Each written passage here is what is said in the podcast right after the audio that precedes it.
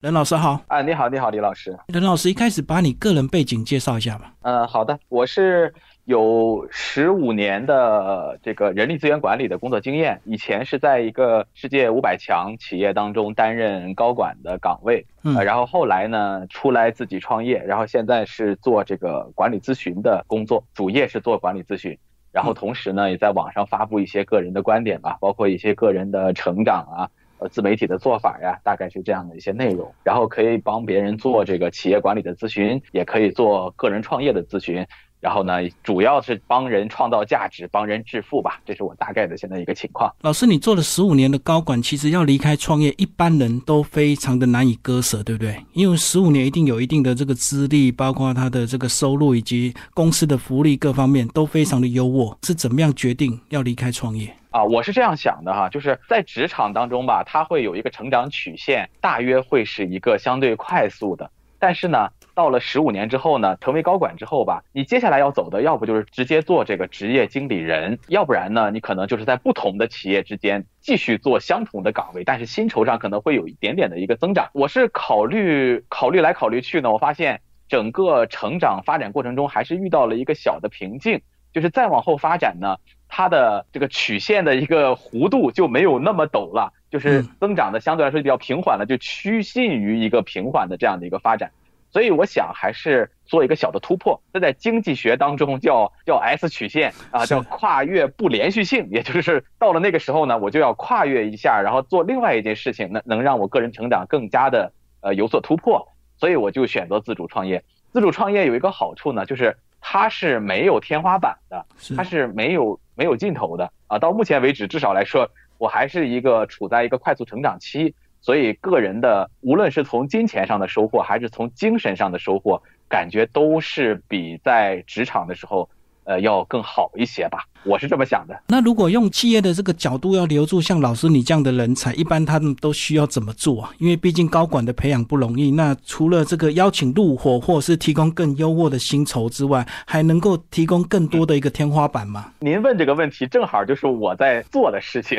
其实我做这个企业管理咨询，就是在想怎么能够留住这种比较好的人才。其实是到了这个高管这个级别吧。呃，薪酬真的真的只是一方面，更关键的呢，它其实更多的要有一个长期的收益。第一个，从物质层面，它一定要有一个长期的收益，而且这个预期要是足够大的，比如说要通过股权激励，通过合伙人制度，对，然后但是它也不是即时就能够拿到的，甚至不是当年都能拿到的，大约需要五到十年，也就是。在未来的五到十年，我可能会得到一个比较大的一个薪酬，股权激励，那可能股票的变现是吧？那可能是大陆有句话叫“人无股不富”是吧？我相信这个台湾也是这样的。所以说这个这个物质激励的层面，大约是通过这样的一个层面。那第二个从精神激励的层面，作为企业来说，它可能更多的要给这个高管一些精神上的激励，一些精神上的不同的。不同的一些地方，让他觉得啊，我是受到尊重的，而且是足够足够的尊重，而且可能是要足够的放权，让他去做自己想做的一些事情，然后呢？让他去发挥更大的价值。我个人觉得，要是从企业的角度，大概这是两个这两个角度吧，物质激励和精神激励这两个角度。但是企业不是一个人的，它是一个股东会，所以有时候股东会之间是不是又对留住这个高管他有不同的意见，所以就非常的困难，是不是？就会造成很多这真正厉害的人才他选择自己创业。是的，是的，是的，这可能也是我最后在最后那个企业离开的一个原因。您说的太对了，就是他不是一个人说了，他是有一个董事会，然后呢，每一个人。都有，当然有董事长了，当然是有董事长，但是每个人呢，会对一个人的评价是不一样的。有的人可能觉得这个人非常有价值，有的人可能觉得他没有那么有价值。我为什么要为他付出那些？所以后来大家的看法不一致，所以最后呢，可能我那个企业觉得啊，可能留住我也不是说，如果要付出那么多的薪酬。如果要付出那么多的这个精神激励，可能想想，哎呀，要不然还是让他走吧。所以最后我也就离开了那个企业。到目前为止，看我的离开还是非常正确的。那接下来我们就来讲老师你这本书，书名叫做《成长势能》，这四个字我们台湾人比较不熟悉，是不是稍微介绍一下？是这样的，为什么取名叫成长势能呢？因为我的一个不成熟的一个看法的一个观点，我认为其实所有的变现，所有的就是最后。把它变成一个价值，它本质上其实都可以理解成是一个势能的变现。势能是什么呢？它就像它是物理学当中的一个概念，就是势能转化成动能嘛，可以理解成把一个东西抬得越高，放得越高，它的这个势能越高，它最终落下来，或者是顺着一个轨道滑下来，它的动能就越大。是，所以说其实它非常类似于人的一个成长。我成长最后积累的是什么？其实在我看来，如果用物理学的概念，其实你成长的成长最终积累的就是一个势能，你让你自己的势能越来越高，让自己变得越来越对社会有价值。啊，有能力，然后呢，当你有一天说，哎，我想把这个东西变现，这个时候呢，你的变现能力就比别人更强。当然，可能我说变现有点俗了，但是大概就是这么个道理。所以最终你能创造的价值肯定比别人就高。所以最终这个书名就取成了一个成长势能啊，就是说能够让个人能够成长，能够积累势能这样的一个一个概念。不过这样的概念应该在个人的，不管是创业或者是你一般的这个职场上班族，都应该要有这样的一个观念，对不对？因为你在职场上也不会只要求一个固定的薪水、固定的职位，你还是要想要往上爬嘛，所以就要有一定的这个专业或所谓的这个势能嘛。是的，是的，是的，没错，您说的太对了。好，那接下来老师，我们把这个七个章节，哇，已经写的太完整了，所以我们就照章节来跟大家介绍，好吧？个体崛起，个体崛起是不是因为现在网络自媒体的兴起，所以大家都有机会靠个人的力量来？崛起是的，是的，是的。现在反正我看大陆有个词叫内卷，内卷的意思其实就是竞争非常的白热化，非常的激烈，大家都在去想办法出头。其实我们看现在互联网让个人让个体崛起，到底是变得更容易还是更难了？我个人觉得其实是更难了，因为很多人可能会觉得啊，我我现在有互联网了，我可以一夜暴富，我可以一夜出名。是原理是这样，但是你没有互联网的时候，其实可能每个人都没有机会，或者不能说每个人都没有机会，大多数人都没有机会，可能只有少数人有机会。对，有了互联网之后，每一个个体都有机会了。那为什么这个机会能落到你头上呢？是不是？其实，在我看来，反而可能他把一个原本的不充分竞争变成了一个充分竞争。其实这个这样的话，这市场反而是更难。所以个体崛起，我个人觉得，对于个人来说，哈，你首先要有一个清晰的认识，你是你确实你你有一个途径可以让自己崛起，但是这个事情其实并没有变得更容易，反而可能会变得更难啊。所以这个是我认为哈，我认为对于每一个人可能要有一个足够的认知。当然，这个不是说没有方法、没有办法的。那方法和办法是什么呢？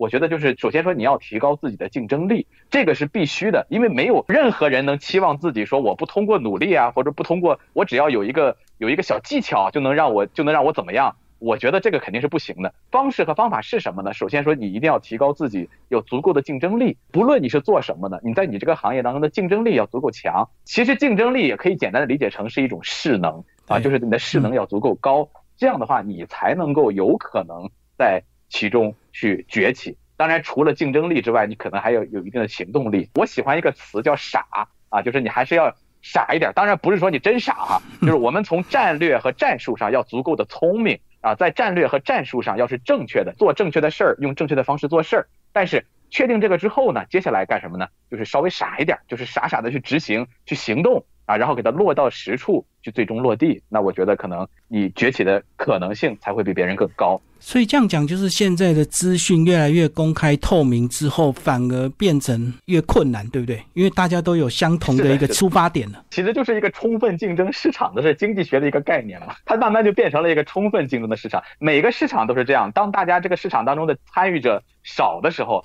它就是一个蓝海市场嘛。所以大家只要是谁做，谁就能够享受这段时间的一个红利嘛。但是如果说大家都知道，觉得这个东西，哎，原来这个门槛并不高啊，原来我们每个人好像都可以去参与一下啊，这个时候它就变成了一个红海市场。变成红海市场之后，它的不论是毛利率啊，它的这个品质的对产品品质的要求啊，自然而然的都会慢慢的变高。也就是现在大陆大陆就是这样的一个状态，就是所以做自媒自媒体的，他不是说你有能力你就能做，它是两回事儿。而且现在对对这个短视频也好，对文章也好，对这个音频节目也好，它的这个品质的要求是越来越高的。是啊，所以你达不到一个标准，你达不到这个标准，你还不如不做。大概就是这样，你做了也没有用啊。所以大概就是这样的一个状态。第二个章节讲到累积势能，那累积四年，其实在书里一开始。有一个重点就是，呃，你的势能第一个要先防止这个耗损，对不对？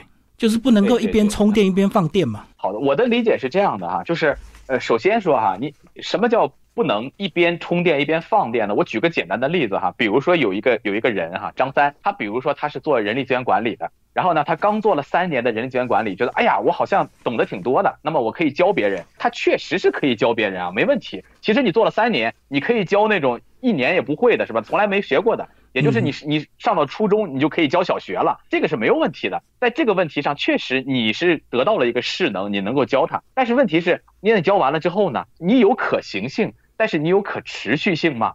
你有可扩张性吗？只是有一个一段时间的一个短暂的一个可行性，它没有可持续性，也没有可扩张性。所以这个时候呢，还不如说你再积累几年，来积累你，把自己去包装成一个人力资源管理领域的一个长久的、一个持续的、一个被别人都认可的一个 IP。所以前期的积累是非常重要的。所以我建议呢，就是说，还是说不要那么着急，就觉得哎有互联网了，所以我就可以为所欲为了。不是的。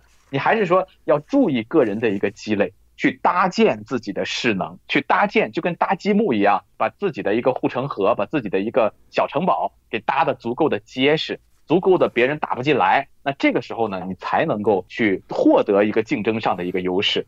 我拿我个人来举例子哈，我在这个人力资源管理里边，我在大陆是人力资源管理出版物销量的第一名，是也是出版物数量，不仅是销量，也是数量上的第一名。我在人力资源管理这个品类写了将近于三十本书，整个产品矩阵是包含所有的人力资源管理，从小白的综合类、小白的招聘类、小白的培训类到这个。中级的这个什么数据分析类，到再到什么成本管控类，整个产品包含了高中基层所有的一个一个矩阵，所以它是它是非常完整的。我也是中国人力资源管理线上课这个领域销量的第一名。所以在做完了这个之后呢，我们出版物做完之后呢，我又可以做线上课，然后出版物线上课就形成一个这样的。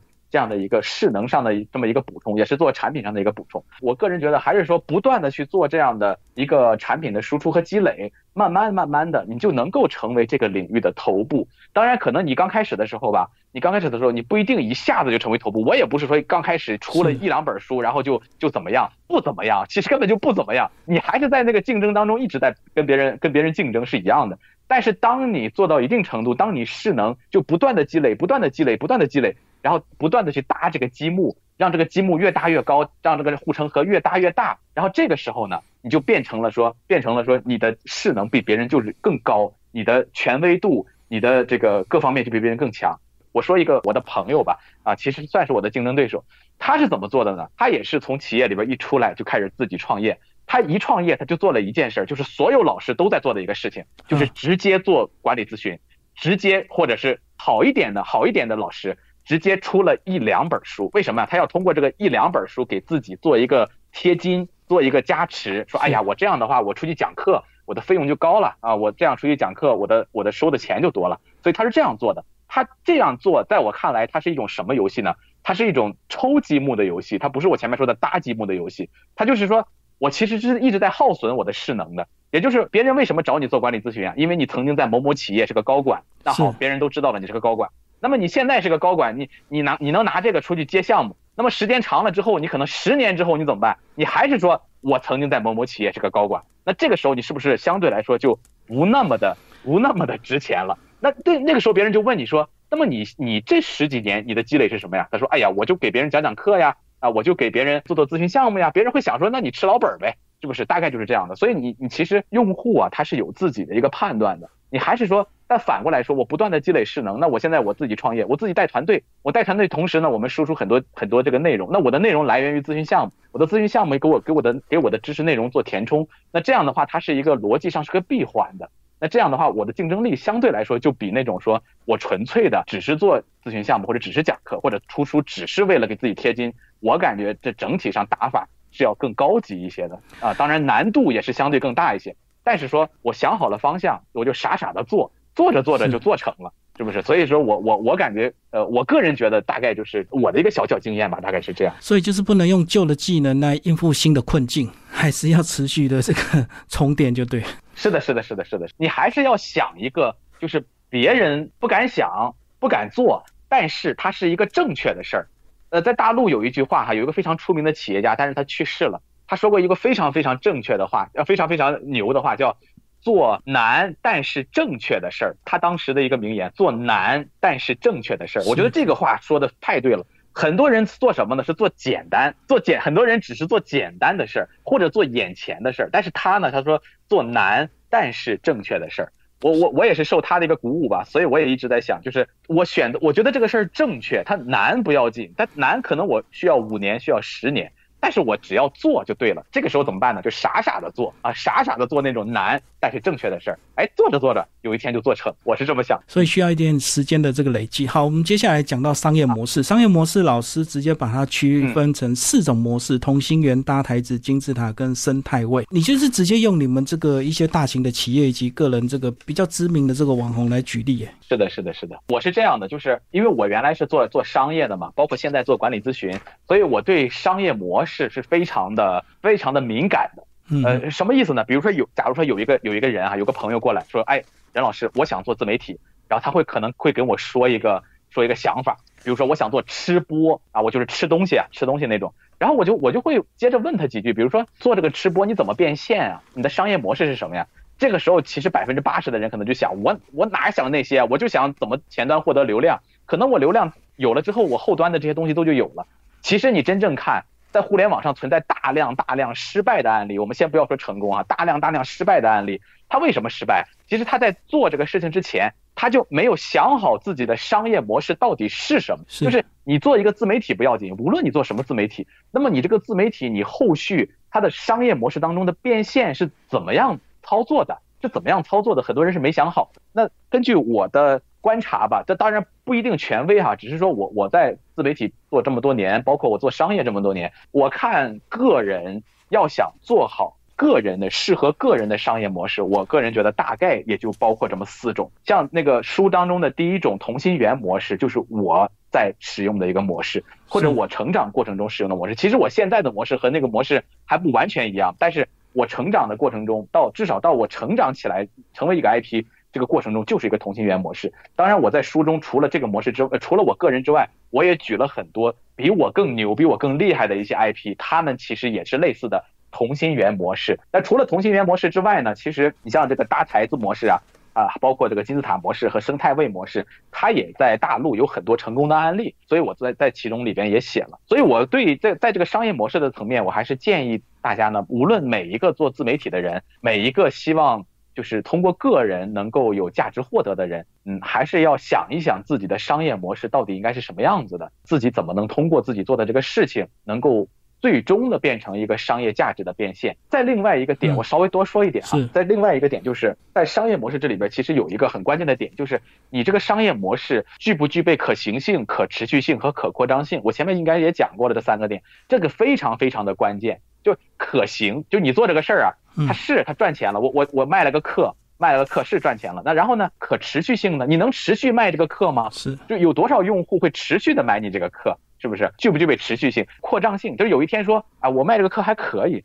但是呢，它就目前是一个旱涝保收的状态。就是虽然说我饿不死，但是我也吃不饱，大概就这么一个状态。那你那那你得就得扩张啊，就得想办法得到更多的收入。它有可扩张性吗？是不是？所以它可能就没有这个可扩张性、可行性、可持续性和可扩张性。它其实是呃企业管理咨询或者我们有的时候去做这个投资项目的时候，我们我们会评估这样的一个企业它是不是具备这样的特性。当然，对于个人来说，它也是非常非常值得来借鉴的这么一个工具和方法。这也是我写书的时候非常在意的一个点，就是我的书吧，我我不喜欢写心灵鸡汤啊，我不喜欢写一些说你要努力啊，你要奋斗啊，我觉得这个是没有意义的。你更多的是什么呢？就是我怎么努力，我怎么奋斗，我怎么选择自己最正确的那个事情，我怎么用最正确的方式来做事儿。我觉得这个可能是最关键的。所以在我的书当中呢，我会大量的运用这样的方法，除了提供工具和方法之外，我也提供了很多案例来供大家。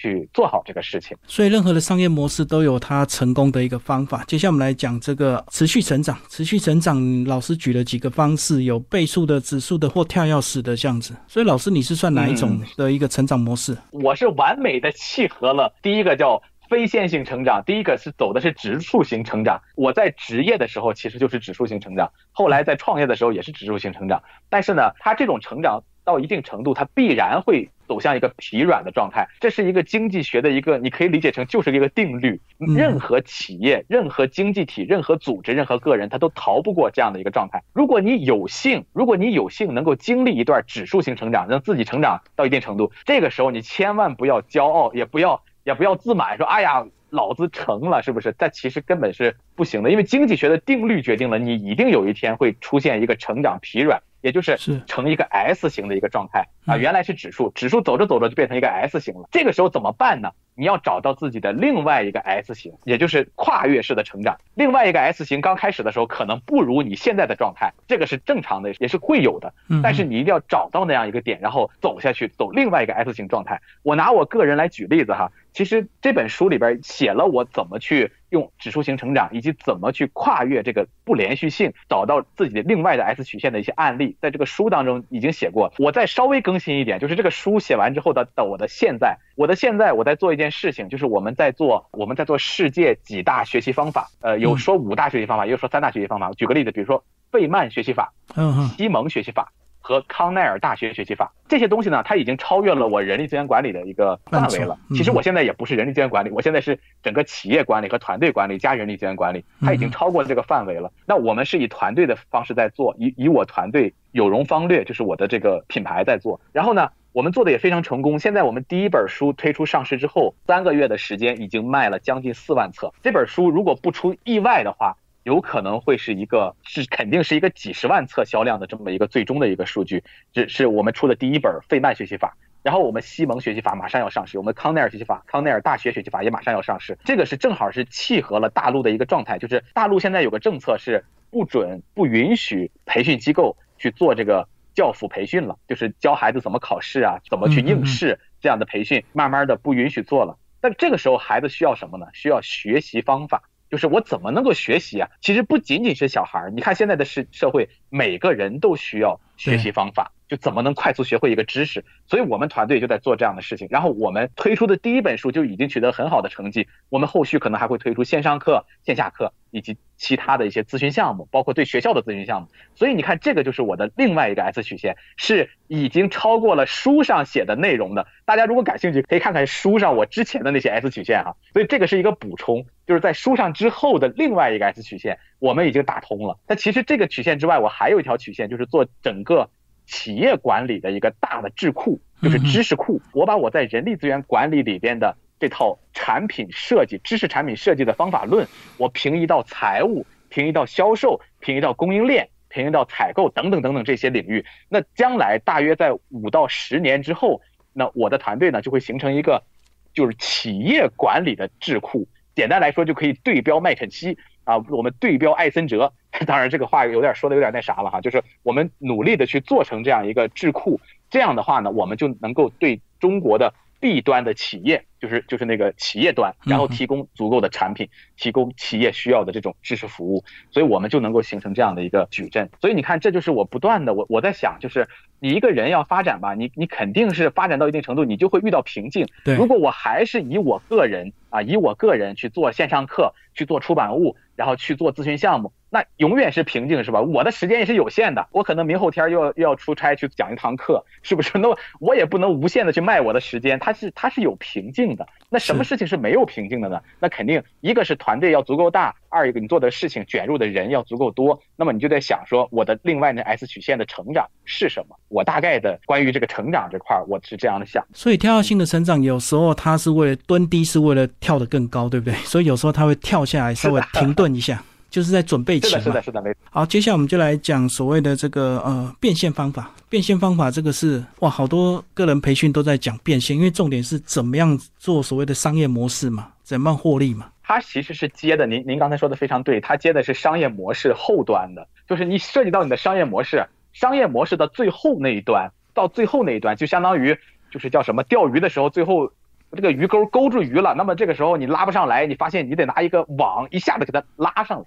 变现其实就是这样的一个最后的最后端的这样的一个设计，我看也是互联网上绝大多数的个人到最后总结下来，因为我我有个特点哈，我喜欢观察事物，我我我观察事物不仅是观察自己，我也会观察很多成功的案例，我也特别喜欢观察很多失败的案例啊，我跟别人不一样，别人可能只看成功啊，我是看成功，我也看很多失败，所以说我我看来看去，我感觉整个互联网上大家要变现的话。模式无非就是这个三种，要么就是通过流量啊，要么就是通过粘性，要么就是通过知识，基本上就是这么三种。你看大陆做的比较成功的啊，不论说你是带货也好，你是这个接广告也好，或者是最后你卖课也好。其实到最后，无非无非就是通过这些方式来变现啊。然后呢，这些方式呢，这些方式具体怎么做，这个我呃时间关系我就不讲了，因为咱们书当中都有。我在这儿啊，我在这儿我特别强调，我特别希望这个强调一点是什么呢？就是还是说跟前面商业模式是一样的，就是每个人啊还是一定要想好自己的变现的方式，